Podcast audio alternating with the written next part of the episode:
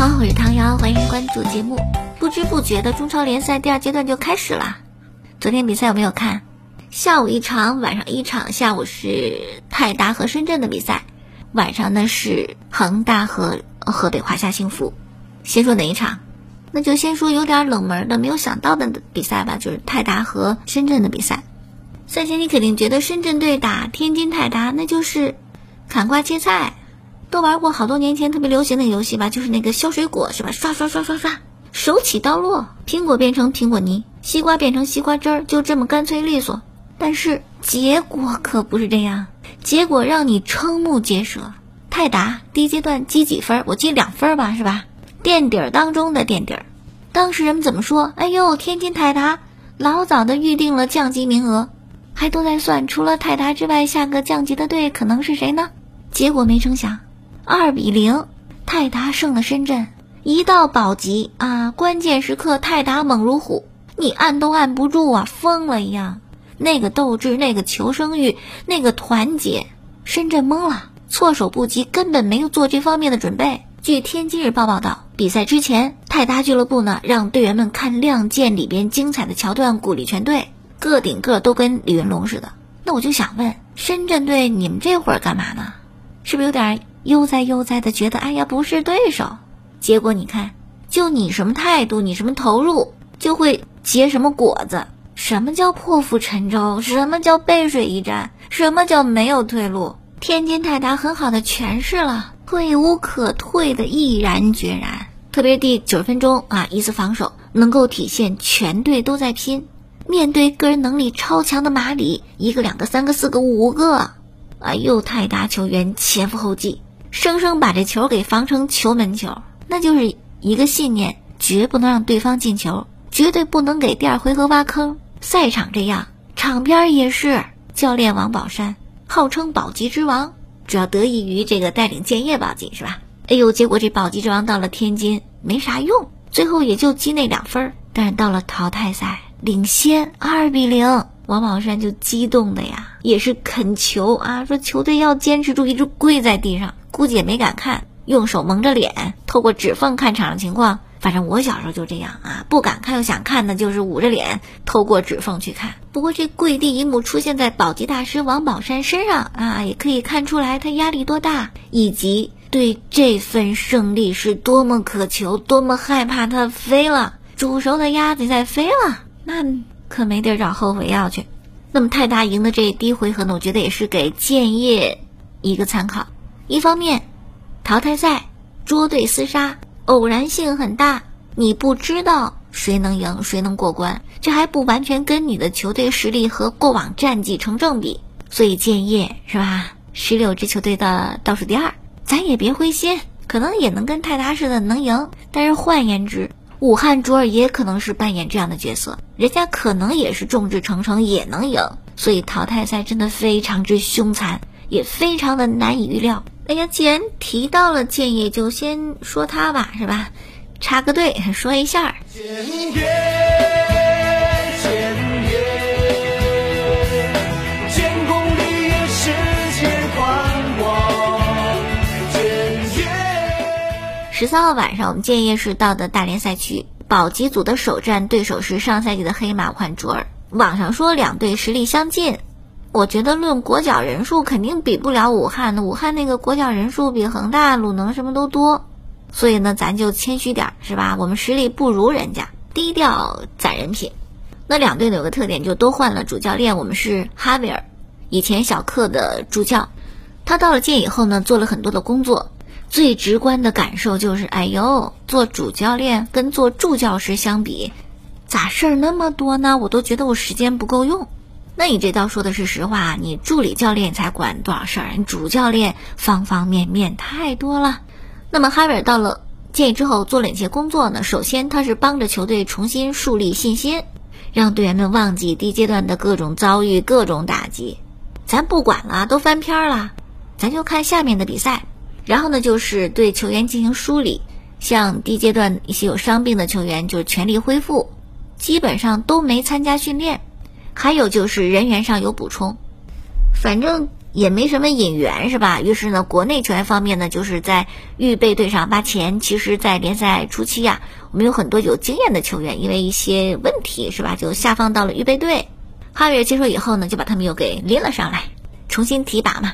像罗辛就是，罗辛跟哈维尔认识，当时是哈维尔在重庆执教的时候，罗辛在仁和啊，各方面还是比较熟悉和了解的，觉得罗辛行，可以帮着建业。于是呢，在十月二号吧，哈维尔就单独把罗辛叫到队里，然后呢，一对一的指导训练，让他迅速找回状态。此外呢，我们建议还引进一名后卫，是从国安租借的，叫做舒尼奇。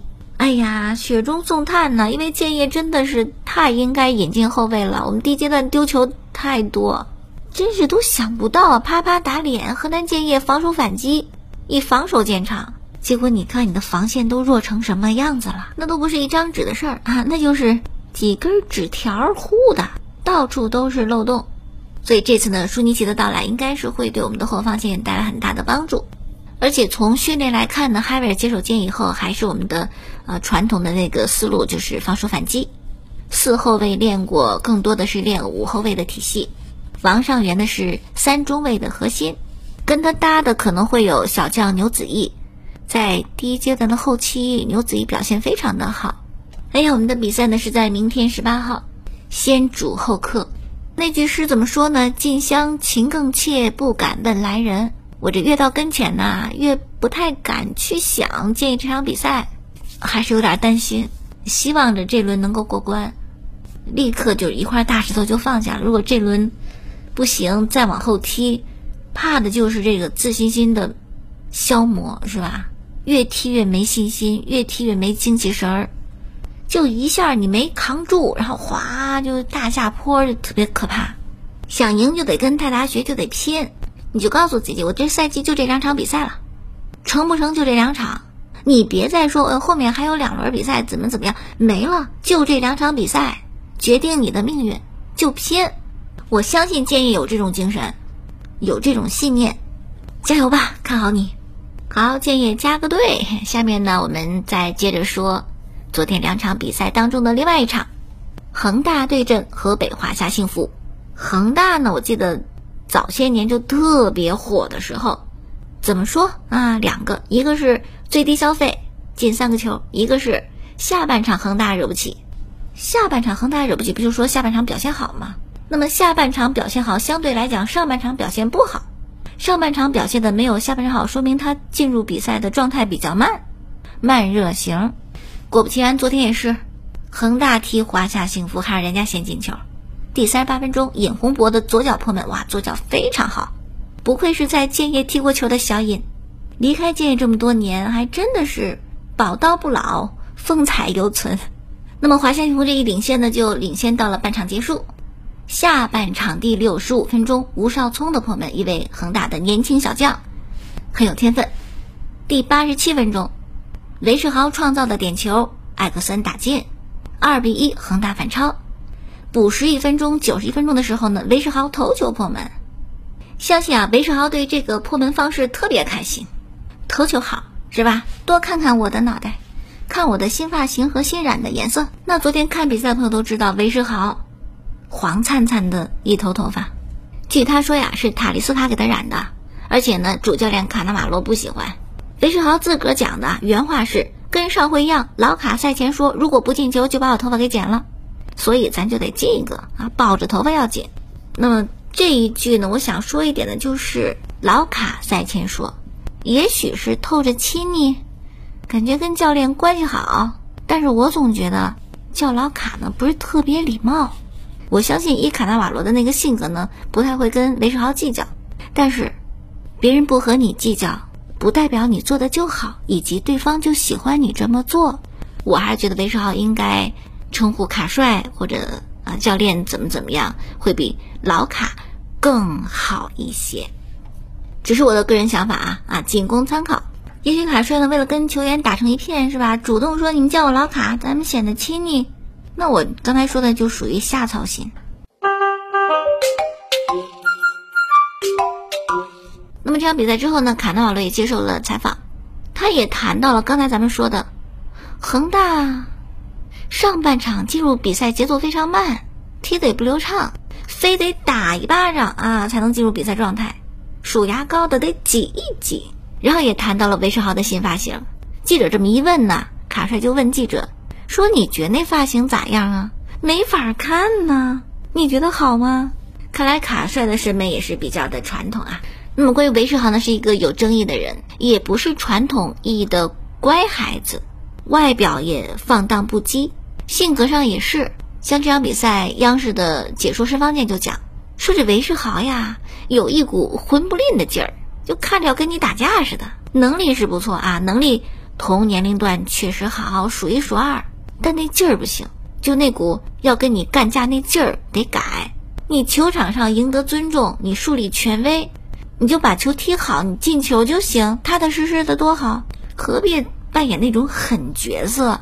但可能是韦世豪还年轻吧，啊，就网络上那句话怎么讲呢？我就是喜欢这种你看不惯我又干不掉我的样子。但我觉得韦世豪千万不要这么拖大，我相信在中超联赛，你还真不是没有人干不掉你的那一个。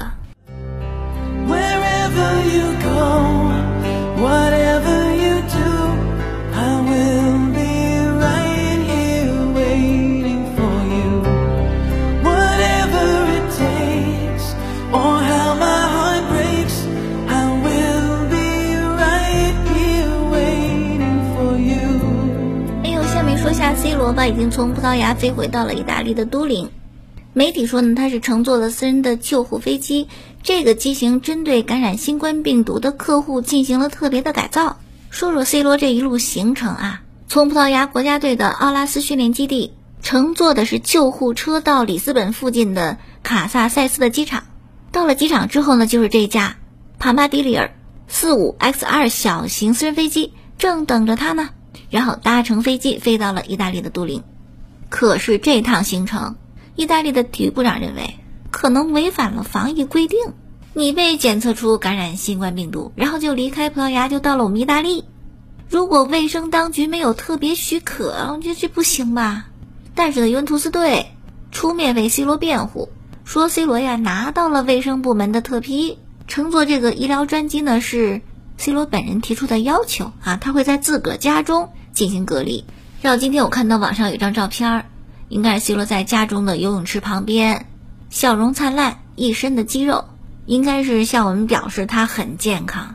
C 罗的姐姐也是挺弟弟，哎呦，我觉得 C 罗姐姐的很多做派特别像 C 罗的小迷妹，那就是我这个弟弟天好地好啊，天下他最好。这次 C 罗被检测出新冠阳性以后呢，C 罗的姐姐。在社交网络上又开始写了，写了一堆，咱不念啊。就重要那句是说这个新冠疫情啊是一场骗局，结果这话引来巨大争议。哎呀，刚说到 C 罗姐姐像 C 罗的小迷妹是吧？有些做法还真跟有些明星的粉丝一样，净给你那个偶像招黑找事儿，不知道怎么说就闭嘴。下面再聊聊巴塞罗那。这个巴萨呢，计划欧冠主场的时候呢，让部分球迷进入诺坎普看比赛，说第一场呢进一千个人，第二场呢就进一万个人，十倍。等到第三场就踢尤文那场，进二点五万人。但当地的塞尔电台就讲了，说目前这形势，欧盟不会允许球迷到球场看球的。网友也说，估计难啊，看看能不能批准。还有网友就明确表示反对，欧洲疫情不乐观呐。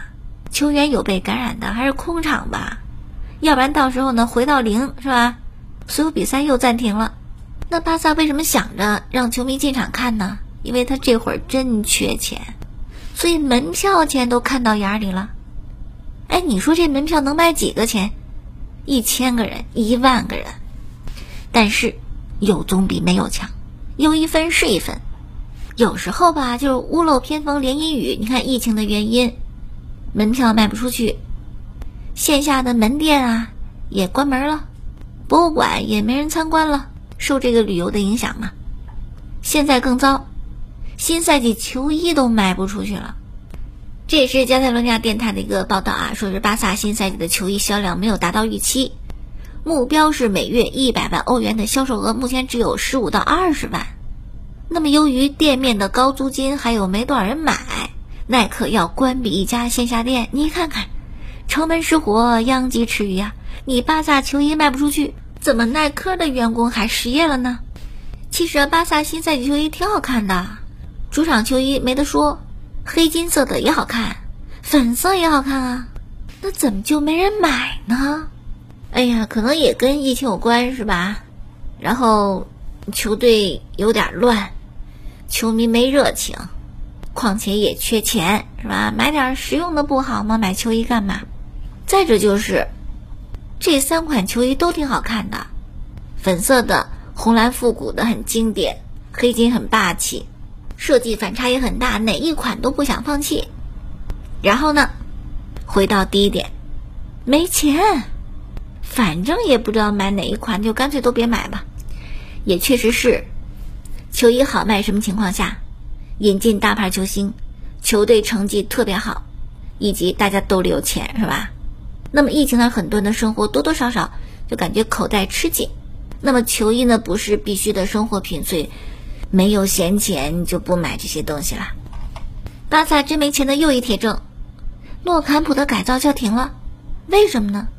因为用来盖诺坎普的贷款挪用来给球员发工资了，估计高层也是。急的没办法，因为高层啊在离任之前要搞定账目的，那怎么来填账目呢？别地也没钱，只有贷款，反正是钱，管你是改造球场还是发工资，我就拿来用了。那么这个贷款被提前用掉以后，不但现任的高层没法盖球场，下一任也没钱了，钱被提前用了，那这个烂尾了是吧？诺坎普就放那儿吧。